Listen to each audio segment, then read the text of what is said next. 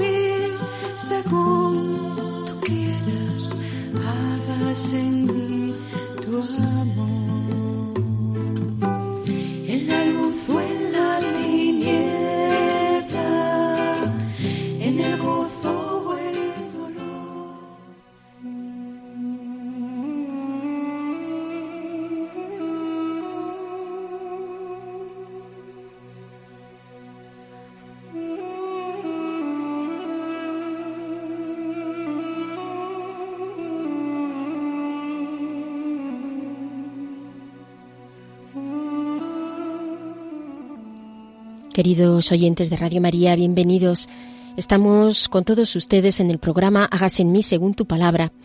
Los que estamos y formamos parte del programa de este equipo de Hágase en mí según tu palabra, Marisa López, el padre Carlos Rey Estremera y quien les habla, Inmaculada Moreno.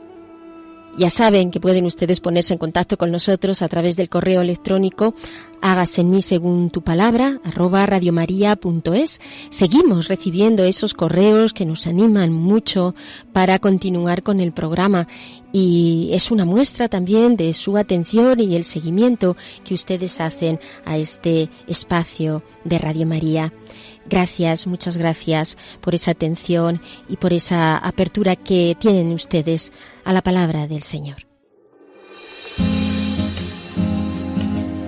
Claves para leer la Biblia.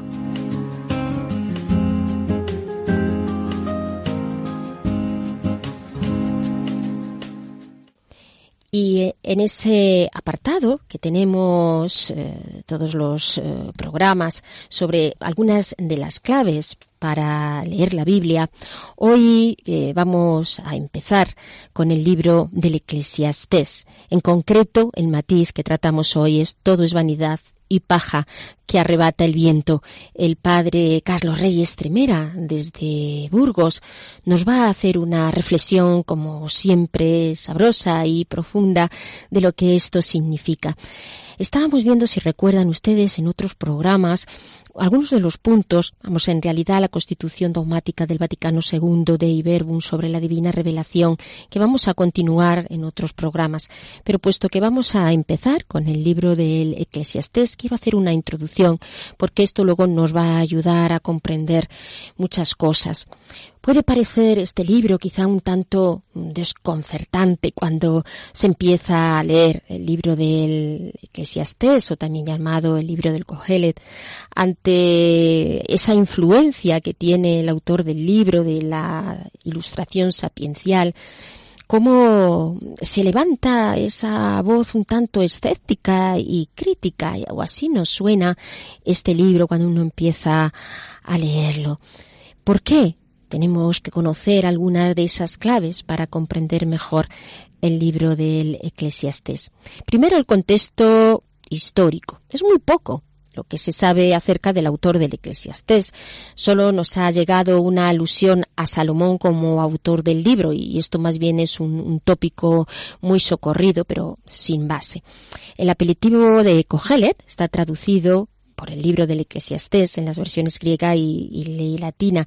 Parece ser que es una referencia a una función en la asamblea que es aquel que convoca a la asamblea, eh, hace referencia al director, al orador. Un poco más explícita y con carácter eh, biográfico es esa eh, nota introducida al final en el libro del Eclesiastés en el capítulo 12, 9, 11. ¿Quién fue? ¿Conocemos algo entonces del autor? Bueno, pues sabemos que fue un sabio, un investigador tenaz, un autor prolífico y desde luego un buen escritor. En resumen, un maestro del pueblo.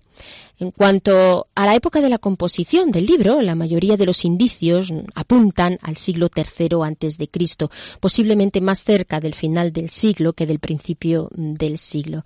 Era también conocido este sabio en Qumran, pero parece que no gozó de mucha aceptación en algunos círculos judíos el ambiente en que se mueve eh, el autor del libro del Eclesiastés y sus destinatarios eh, es Jerusalén, y más concreto, seguramente para las clases medias y altas, que estaban acosadas por preocupaciones, por contradicciones económicas, eh, también de carácter social y religioso, y que no querían renegar a sus antiguas tradiciones. A la vez también han acogido nuevas aportaciones de culturas como la del helenismo y contrasta así la propia sabiduría pues con, con todo lo que es el bagaje que nos viene del Oriente Próximo. Por tanto, primero el contexto histórico y algunos rasgos, que como vemos no son muchos, del el autor del libro del Eclesiastes. En cuanto a las características eh, literarias pues en primer lugar vamos a empezar por la estructura del libro. Consta de un título en Eclesiastés 1.1 y de un apéndice también en Eclesiastés 12 del 9 al 14. Probablemente este apéndice ha sido añadido por algún discípulo. Encontramos también lo que es el cuerpo del libro. El cuerpo del libro se extiende desde Eclesiástico 1.12 hasta Eclesiástico 11.10 presenta algunas dificultades en la división porque puede ser que dé una sensación de un cierto desorden. En todo caso, podemos distinguir cuatro partes en lo que es el cuerpo del libro, a lo que además añadimos pues, el título, el apéndice y posteriormente el epílogo. Primero, sabiduría, trabajo y riqueza del eclesiastés, de todos estos temas de los que nos habla del capítulo 1.12 al 2.26. Segundo, los tiempos y la proporción con que Dios eh, trabaja eh, en el hombre. Esto lo vemos en el capítulo 3 del 1 al, y del 5 al 19, es decir, el capítulo 3 y el capítulo 5 hasta el versículo 19. En tercer lugar, sabiduría y justicia, en el Eclesiastés y este iría del capítulo 6 hasta el capítulo 8 eh, al versículo 18 y a partir de ahí ya la recompensa y los límites de la sabiduría, es decir, a partir ya de, del capítulo 8-18 hasta el final. Esto vemos que además el autor tiene como un estilo muy específico. empezamos a leer el libro y nos damos cuenta de que tiene como un estilo muy claro, muy propio. Recurre a la reflexión, lo hace en un tono coloquial, lo salpica, salpica el libro con citas, con máximas tradicionales que el autor pues rebate hábilmente dependiendo del tema que esté tratando, consigue así contrastes. También destaca en su estilo pues, la prosa rítmica, frecuentes paralelismos, una sintaxis, podemos decir, pobre, uniforme, con un frecuente recurso a frases hechas que repite y repite hasta la saciedad. A pesar de todo, pues logra en algunos momentos alcanzar una altura poética eh, bastante destacada.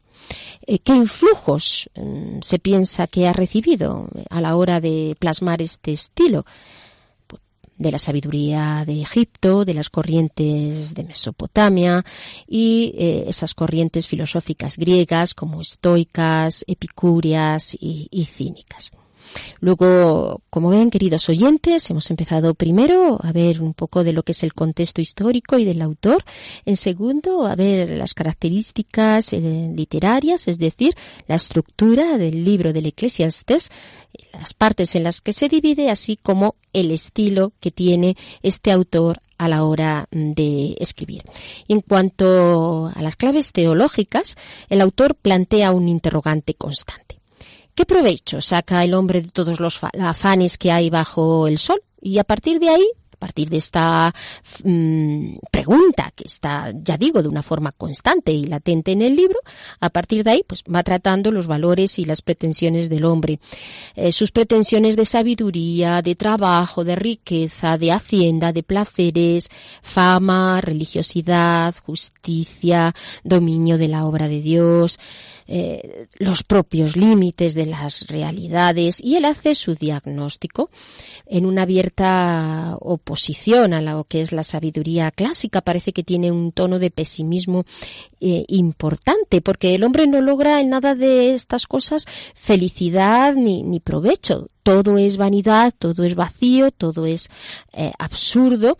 Es la doctrina de la retribución que queda en entredicho como sucedía, aunque con otra perspectiva, en el libro de, de Job. Es verdad que el autor pues, concede ciertas ventajas a lo que significa la sabiduría, al trabajo, a la riqueza, en fin. Lo que nos quiere decir el autor es que todo es don de Dios y eh, aquellas cosas que son vanidad a nivel humano tienen su sentido en Dios. Es un poco el mensaje, porque Dios ocupa un lugar mm, realmente fundamental en el libro. El autor del libro del Eclesiastés es creyente, está mm, claro, y hace continuas referencias a Dios. No es quizá ese Dios que aparece en las eh, tradiciones históricas y proféticas, me refiero a esa imagen de Dios, ¿no? Pero eh, es el Dios creador. ¿Cuál es el, aspecto de Dios? Quiero decir, que subraya el autor. Pues el creador es el juez.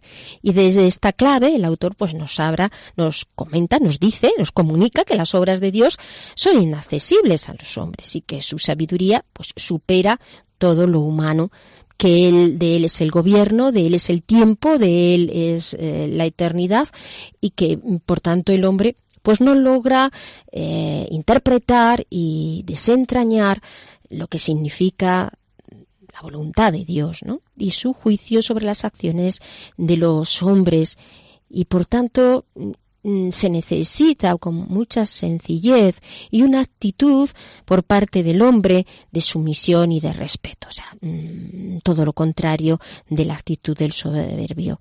Tiene que ser un hombre sencillo que entre eh, con esta mm, actitud de sumisión en los planes del Señor. Claro, hemos de entender también pues toda esta tradición eh, veterotestamentaria a la luz del Nuevo Testamento y lógicamente a la luz de Cristo muerto y resucitado. Porque ¿qué sentido tiene todas estas realidades? Pues todo adquiere sentido en Cristo.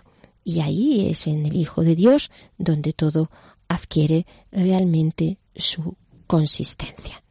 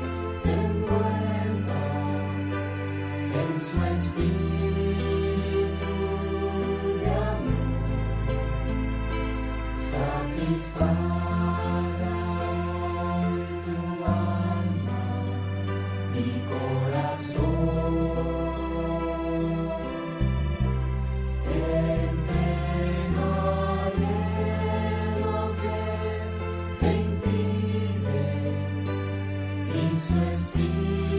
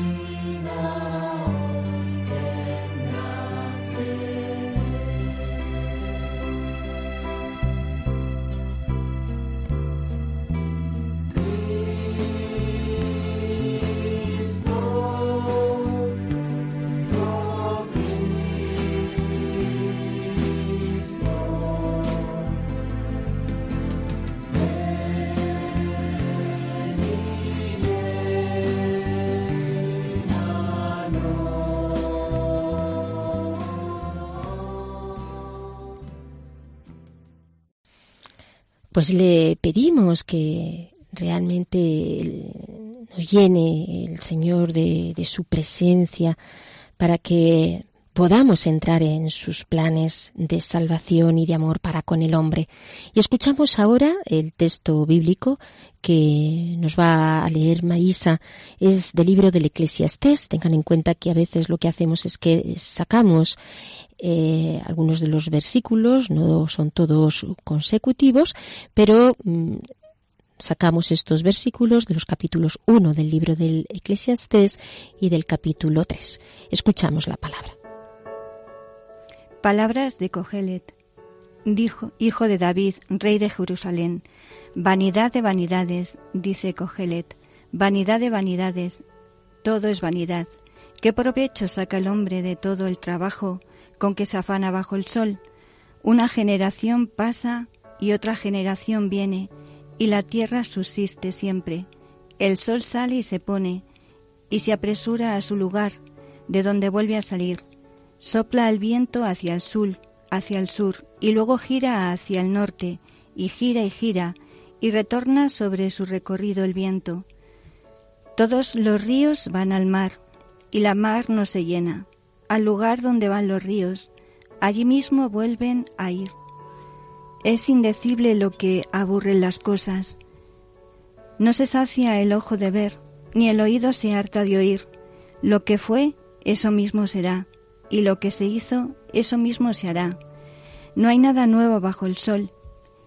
Si hay una cosa de la que dicen, mira, esto es nuevo, esa cosa existió ya en los siglos que nos precedieron. No hay recuerdo de las cosas pasadas, ni de las futuras tampoco habrá recuerdo entre los que serán después.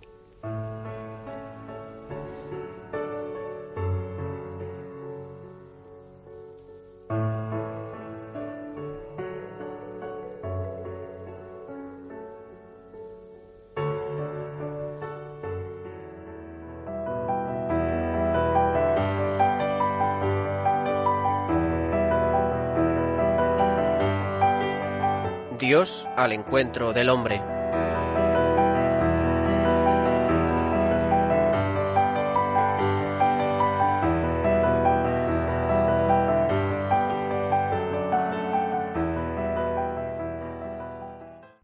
Queridos oyentes, y ahora damos paso al padre Carlos Rey Estremera, sacerdote salesiano que está en la parroquia del hermano Rafael, San Rafael en, en Burgos.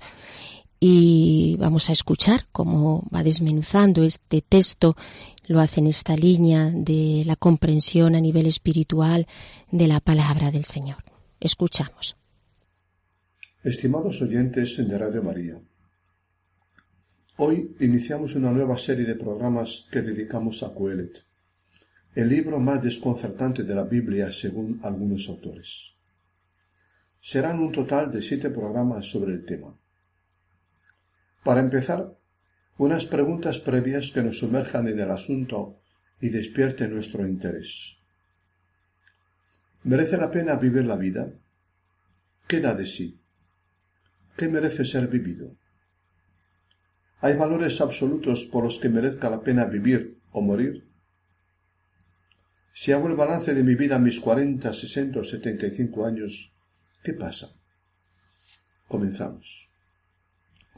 Job y Coelet representan la crisis del ser humano. Pero Coelet no es el caso de Job, el hombre magullado por los golpes de la vida, aturdido por el silencio de Dios y hundido en una abismal crisis existencial y religiosa. Coelec es el ser humano afortunado que se siente acosado igualmente por el malestar existencial y religioso a causa de la insustancialidad de la vida. Coelet goza de buena salud, carece de problemas económicos, pertenece a la clase alta social, tiene elevado nivel cultural y consideración social buena plataforma para sentirse realizado. Con todo, imposible esquivar los interrogantes y enigmas de la vida, y con ello el malestar existencial. A Job se los creaba el dolor, a Coelet la existencia misma, Le va todo bien, y con todo duda del valor de las realidades más bellas de este mundo. Todo es vanidad y vanidad de vanidades. Es la tesis que preside su libro, repetida a la saciedad como una cantinela. No por pesimismo innato ni por masoquismo, sino por lucidez honrada. No le basta vivir bien, necesita vivir con sentido y esperanza. Su envidiable condición económica, social y cultural no le dispensa de palpar los lados sombríos del existir humano. Imposible engañarse a sí mismo. Es el hombre afortunado tocado de ala. Coelet fue maestro de sabiduría, ejerció de sabio con auténtica vocación en el sentido hondo de la palabra, escrutar la realidad, dejarse interrogar y enseñar por la misma, buscar el sentido de la vida humana, escudriñar el lado luminoso de lo sombrío, gustar las gotas de miel que ofrece la vida en medio de sus sinsabores, explorar sus caminos de realización. Tiene detrás muchos años vividos y experiencia madura de la vida. Le caracterizan varios rasgos personales, verdaderos presupuestos para hallar la verdad de la vida. Son los siguientes. Su vocación y conciencia de sabio, su pasión por indagar hasta el fondo la verdad de las cosas, su valor, lo que dan de sí. Su mirada lúcida y penetrante, acompañada de reflexión implacable y crítica acerca de todo lo que, lo que acaece en este mundo. Hasta cuarenta y siete veces emplea las palabras ver, descubrir, observar, mirar. Su sinceridad sin tapujos, su franqueza sin pudor, para llamar a las cosas por su nombre. Expresa sus juicios personales y no duda en echar jarros de agua fría sobre lo que se dice sobre la vida y sus caminos de felicidad. Hacerlo no es condición indispensable para lograr una felicidad auténtica.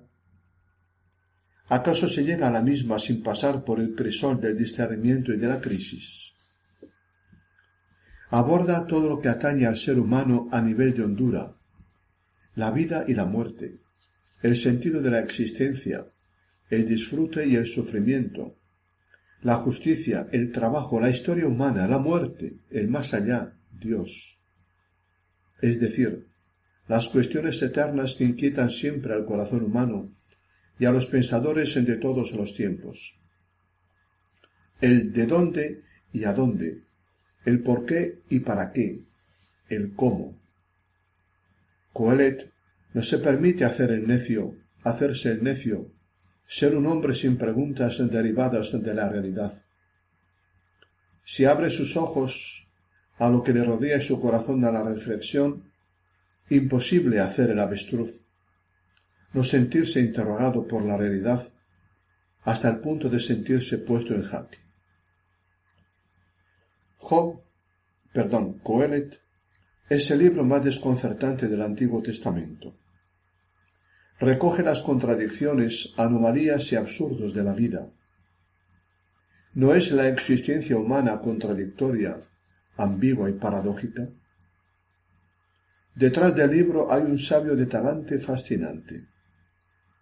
Su libro te hechiza, te lee tus pensares y sentires inconfesables que muestra a un autor de fuerte individualidad, original, sincero, sin pelos en la lengua para llamar a las cosas por su nombre. Para su tiempo, Coelet fue un sabio de talante escéptico, duda de todo, y un libre pensador, rompedor de esquemas de pensamiento. Maestro de la sospecha le llamaríamos hoy, pone en solfa las certezas más tradicionales y sagradas, comenzando por la vida misma. Pensador ensayista, replantea todo desde su experiencia y reflexión personales. Rupturista más que innovador, crítico más que indicador de caminos de felicidad nuevos y esperanzadores. En el fondo, un hombre afortunado mendigo de sentido y de esperanza, que trata de hallar su no fácil receta de felicidad. A partir de lo que sugiere en el capítulo primero y segundo de su libro, el libro fue atribuido, falsamente al rey Salomón, el sabio por excelencia de la tradición judía. Gracias a ello, Coelet mereció, tras largo debate entre los judíos, ser incluido dentro del canon bíblico. A pesar de su carácter chocante y escandaloso, fue reconocido como palabra de Dios. Hay errores que parecen providenciales. Vanidad de vanidades, todo es vanidad. ¿Qué provecho saca el ser humano de todas las tareas que se toma bajo el sol? Comienzo chocante e irritante. Da el tono a todo el libro. Pone en solfa los afanes de todo hombre y mujer para realizarse y ser feliz. Todo lo que pretenden, buscan y hacen es algo tan vaporoso como un soplo que se esfuma, un intento inútil. Lo decía el salmista, el hombre es igual que un soplo, sus días una sombra que pasa. Pero nuestro autor lo va remachando como una masoca víctima, como un masoca víctima de sus pensamientos grises. Todo es vanidad, es correr tras el aire. Lo va diciendo sin cansarse unas treinta y cinco veces es su tesis machacante del inicio al final del libro. Junto a esa tesis general está otra al comienzo de su obra.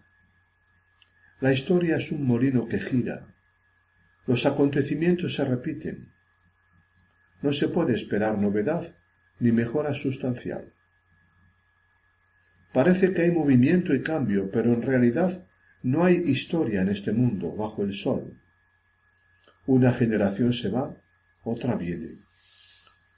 Al igual que los elementos cósmicos, el sol que repite incesantemente su itinerario, el viento que sopla sin dirección constante, y los ríos caminan al mar, y el mar no se llena, y vuelven a caminar. ¿No es así todo lo humano?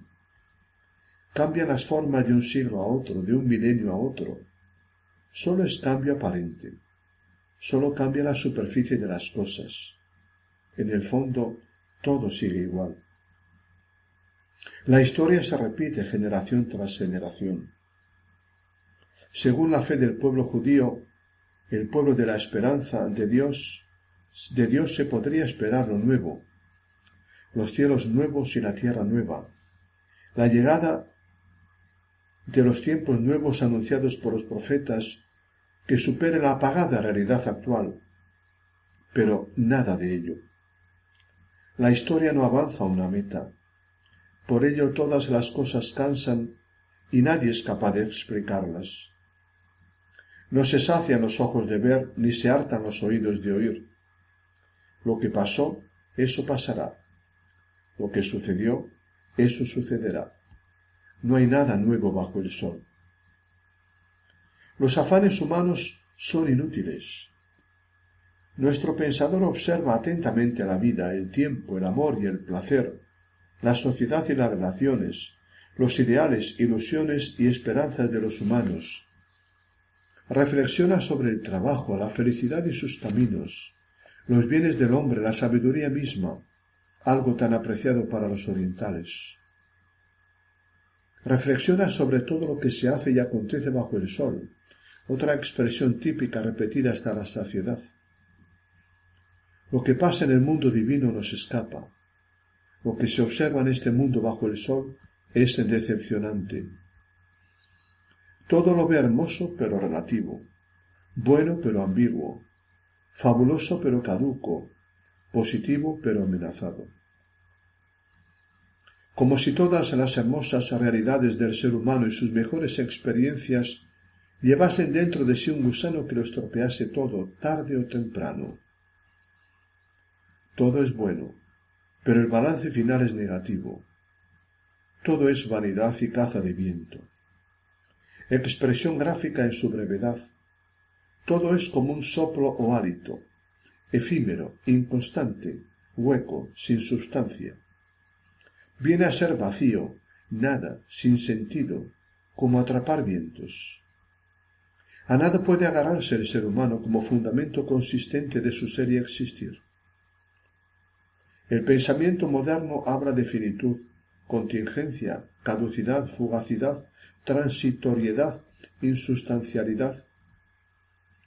¿Quién sabe lo que es bueno para el hombre durante esos días contados de su tenue vida que él los pasa como una sombra? Nuestro sabio echa un jarro de agua fría sobre el ser humano y todos sus afanes y ensayos de realización. La existencia humana le resulta absurda, llena de anomalías e incoherencias. ¿Es tan solo un sentimiento personal? ¿O ha querido Coelet expresar el eco del malestar del espíritu humano? Hay proyectos y experiencias humanas que dan sentido a la vida humana, eso que se ha comenzado con ilusión y esperanza a los veinte, veinticinco años, una relación de amor, la formación de un hogar, una profesión de por vida, el ideal de sabiduría o de justicia social, un proyecto, la fama, el placer, la salud, todo a la postre no resulta falaz y frustrante.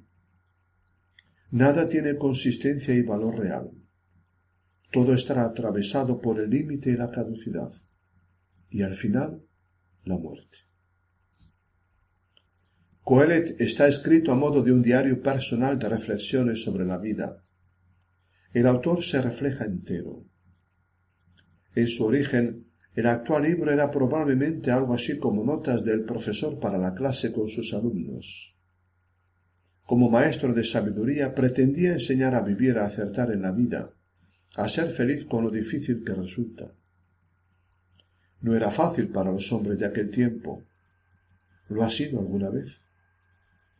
En su caso enseñaba no una sabiduría anónima, tradicional, hecha de tópicos, sino su experiencia personal forjada tras sagaz observación de la realidad. Nos entregó sus propias confesiones y reflexiones, por ello nos gana su tono personal y testimonial. Destila autenticidad, honradez, veracidad. Como el libro de Job, pertenece a la sabiduría crítica. Nos transmitió sus pensamientos sobre la vida en este libro reeditado por algún discípulo suyo que ha dejado sus huellas en algunos añadidos. Libro original y desconcertante, sintonizas con su autor como si fuera un lejano hermano tuyo, o como si él estuviera dentro de tu pellejo. Despierta resonancias dormidas que estaban a punto de emerger. Te ayuda a no engañarte en la vida, a escapar de ser superficial, a tocar fondo. Alguno lo ha llamado el más moderno libro de la Biblia. Libro de los malos pensamientos de la Biblia, como el de Job. No conecta con los malestares, malestares e interrogantes del hombre y mujer actuales cuál es autor original y singular por su lenguaje y su modo de tratar los temas. Te gana su tono muy personal. Yo, yo, yo, repite una y otra vez. Su libro se presenta como el testimonio espiritual de una personalidad única. Hasta aquí, querido amigo, nuestro programa de hoy. Todo es vanidad y caza al viento, dice Coelet. ¿Qué sensación te produce esta afirmación suya? ¿Conectas con ella? ¿La suscribirías sin más o añadirías algunos otros matices? ¿Es demasiado pesimista nuestro autor? Deja abierta la pregunta mientras continuamos nuestra serie de programas sobre él, que ciertamente te aclararán sobre su perspectiva. Que Dios te bendiga y derrame sus gracias sobre ti y los tuyos. Hasta pronto. Muchísimas gracias, Padre Carlos, por su aportación. Les recuerdo que acabamos de escuchar la reflexión del Padre Carlos Rey Estremera desde Burgos y que estamos en el programa Hagas en mí según tu palabra. Formamos parte de este equipo, Marisa López, el Padre Carlos Rey Estremera y quien les habla, Inmaculada Moreno. Y les recuerdo también que pueden entrar en contacto con nosotros a través del correo hágase según tu palabra, arroba radiomaria.es.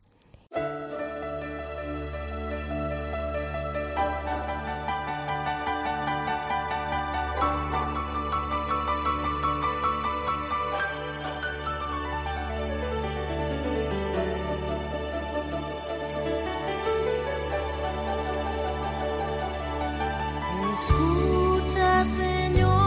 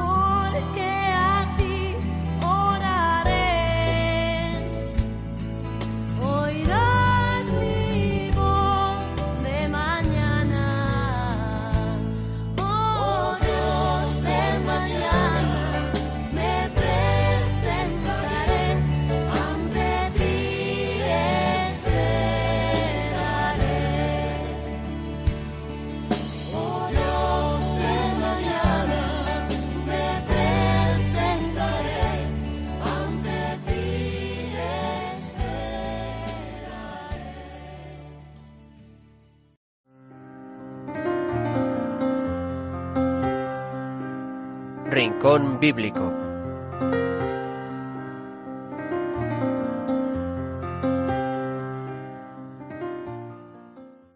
Y acabamos de escuchar esta canción que nos está hablando de que sin Dios todo es nada y vacío.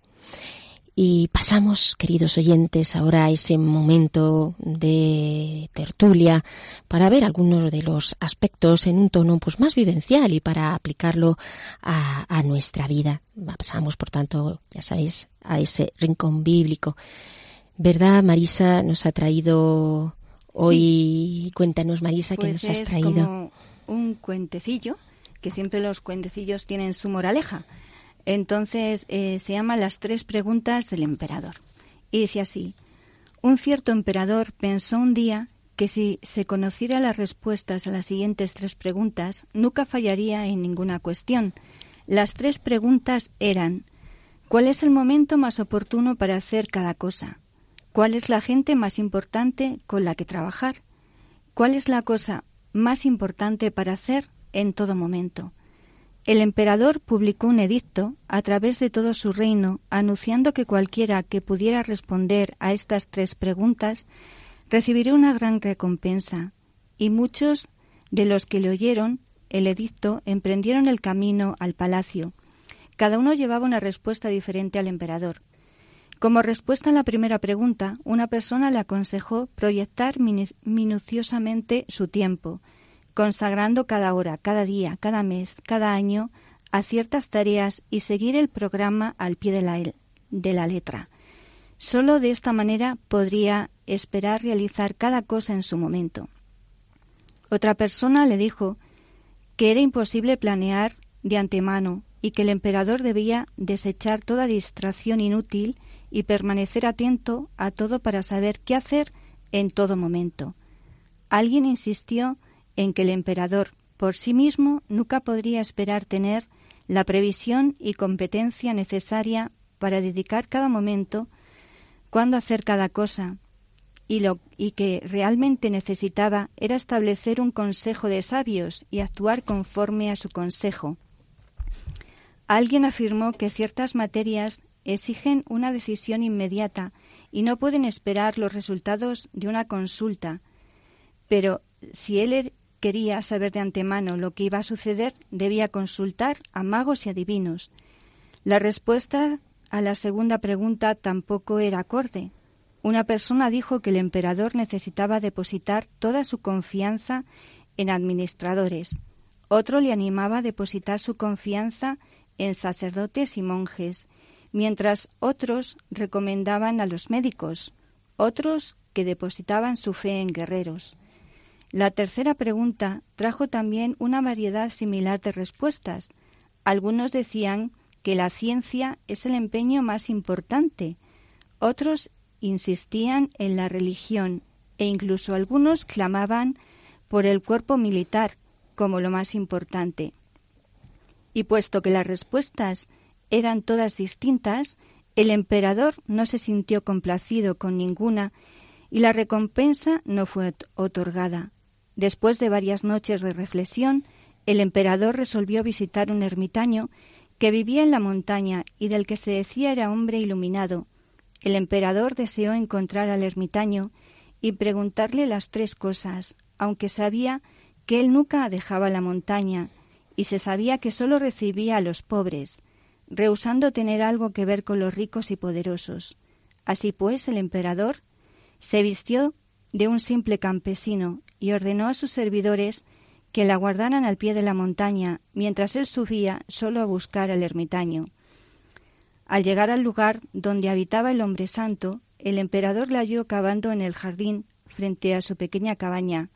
Cuando el ermitaño vio al extraño, movió su cabeza en señal de saludo y siguió con su trabajo. La labor, obviamente, era dura para él, pues se trataba de un hombre anciano y cada vez que introducía la pala en la tierra para removerla, la empujaba pesadamente. El emperador se aproximó a él y le dijo He venido a pedir tu ayuda para tres cuestiones. ¿Cuál es el momento más oportuno para hacer cada cosa? ¿Quién son las personas más importantes con las que uno debe trabajar? ¿Qué cosa es más importante para hacer en cada momento? El ermitaño le escuchó atentamente, pero no respondió. Solo posó su mano sobre su hombro y luego continuó cavando. El emperador le dijo Debes estar cansado. Déjame que te eche una mano. El eremita le, le dio las gracias, le pasó la pala al emperador y se sentó en el suelo a descansar. Después de haber acabado dos cuadros, el emperador paró, se volvió al eremita y repitió sus preguntas. El eremita tampoco contestó, sino que se levantó y señalando la pala dijo ¿Por qué no descansas ahora? Yo puedo hacerlo de nuevo.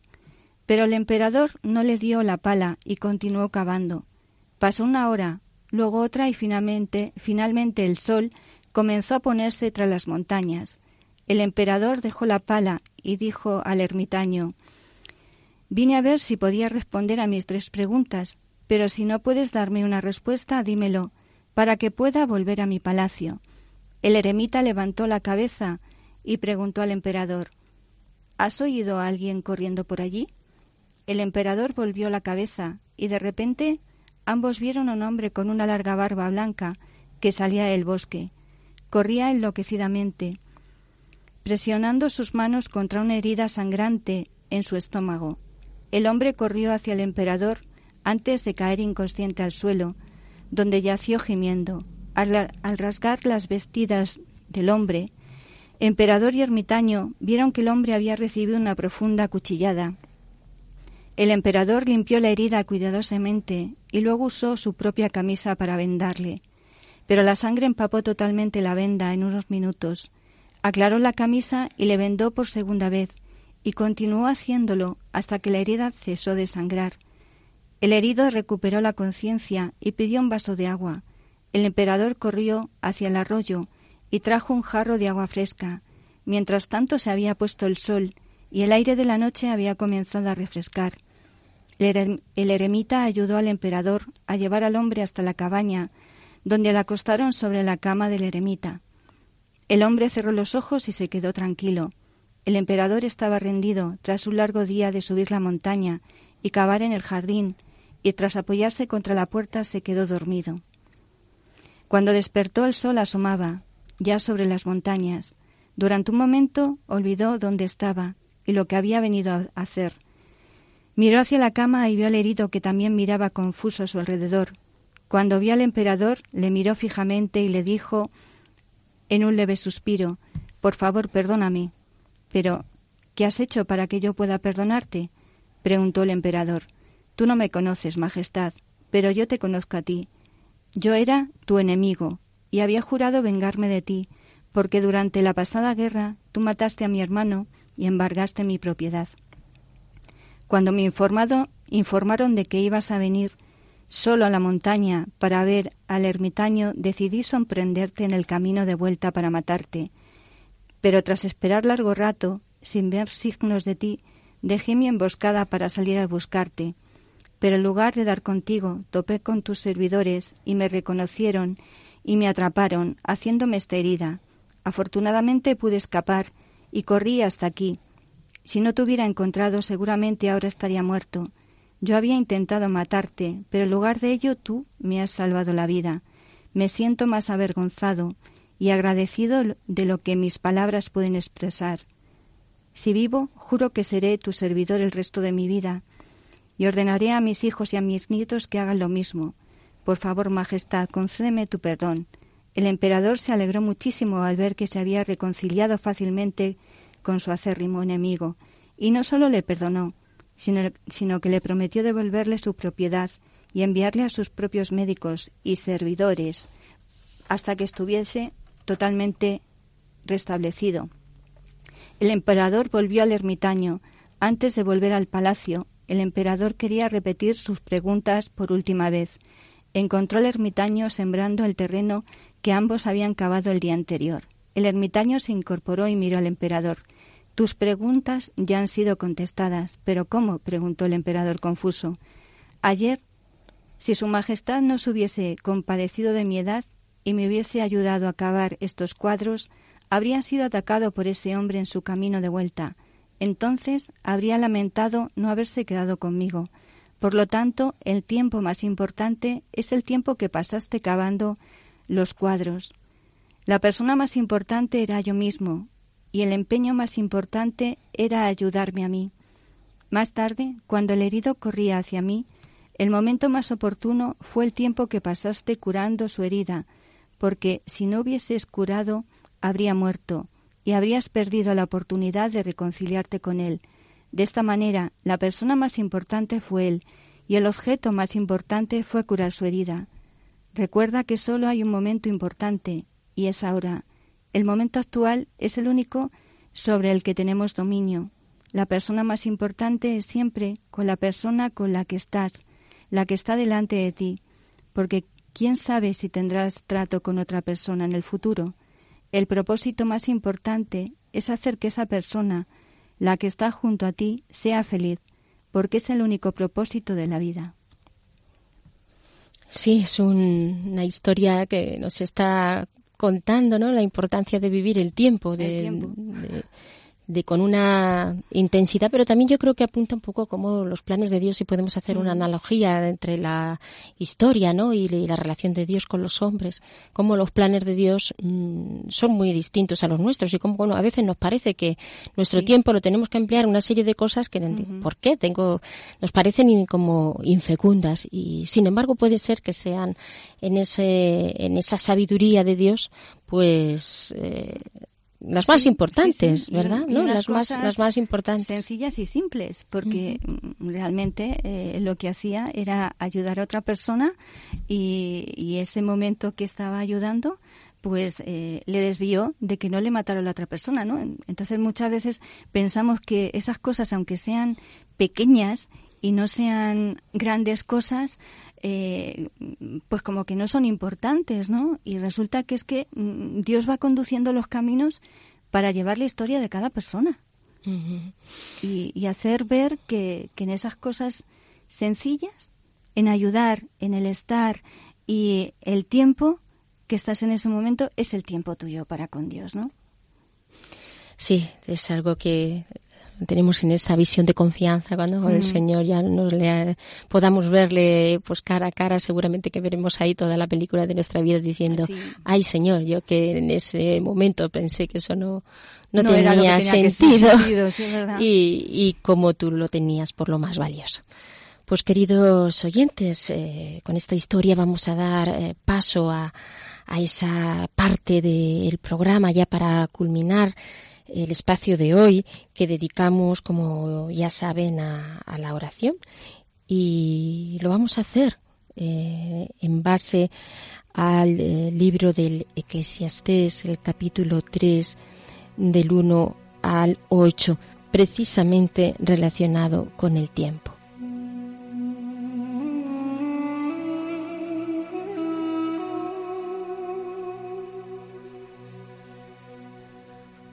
Todo tiene su tiempo y razón, todas las tareas bajo el sol, tiempo de nacer, tiempo de morir, tiempo de plantar, tiempo de arrancar, tiempo de matar, tiempo de sanar, tiempo de derruir, tiempo de construir, tiempo de llorar, tiempo de reír, tiempo de hacer duelo, tiempo de bailar, tiempo de arrojar piedras, tiempo de recoger piedras, tiempo de abrazar, tiempo de desprenderse, tiempo de buscar, tiempo de perder, tiempo de guardar, tiempo de desechar, tiempo de rasgar, tiempo de coser, tiempo de callar, tiempo de hablar, tiempo de amar, tiempo de odiar, tiempo de guerra, tiempo de paz. Señor Jesús, Señor y vida nuestra, danos la gracia de aprovechar el tiempo en función de tus planes, como tú quieras, que en cada momento, en lo pequeño o en lo extraordinario, hagamos siempre tu voluntad, de la forma y de la manera que tú deseas, Señor, porque nada en ti es vano y todo en ti tiene sentido, pero solo en ti, Señor, porque nada en sí mismo tiene su consistencia. Te damos gracias, Señor, por este regalo del tiempo y te pedimos que ese tiempo sea realmente un tiempo en el que podamos entregarnos a los demás. Bendito y alabado seas, Señor. Queridos oyentes, pues con este texto del libro del Eclesiastés terminamos. Les damos las gracias por su atención y desde luego les esperamos, recuerden, en Hágase en mí según tu palabra. Hasta el próximo encuentro.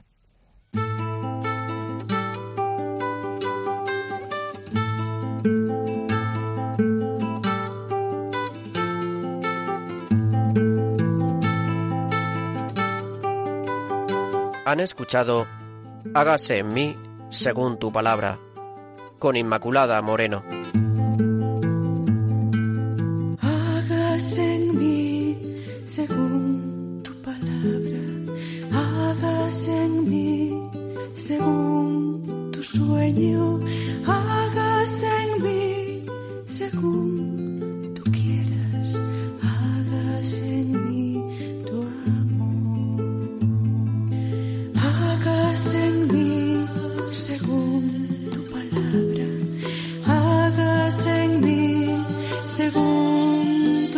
tu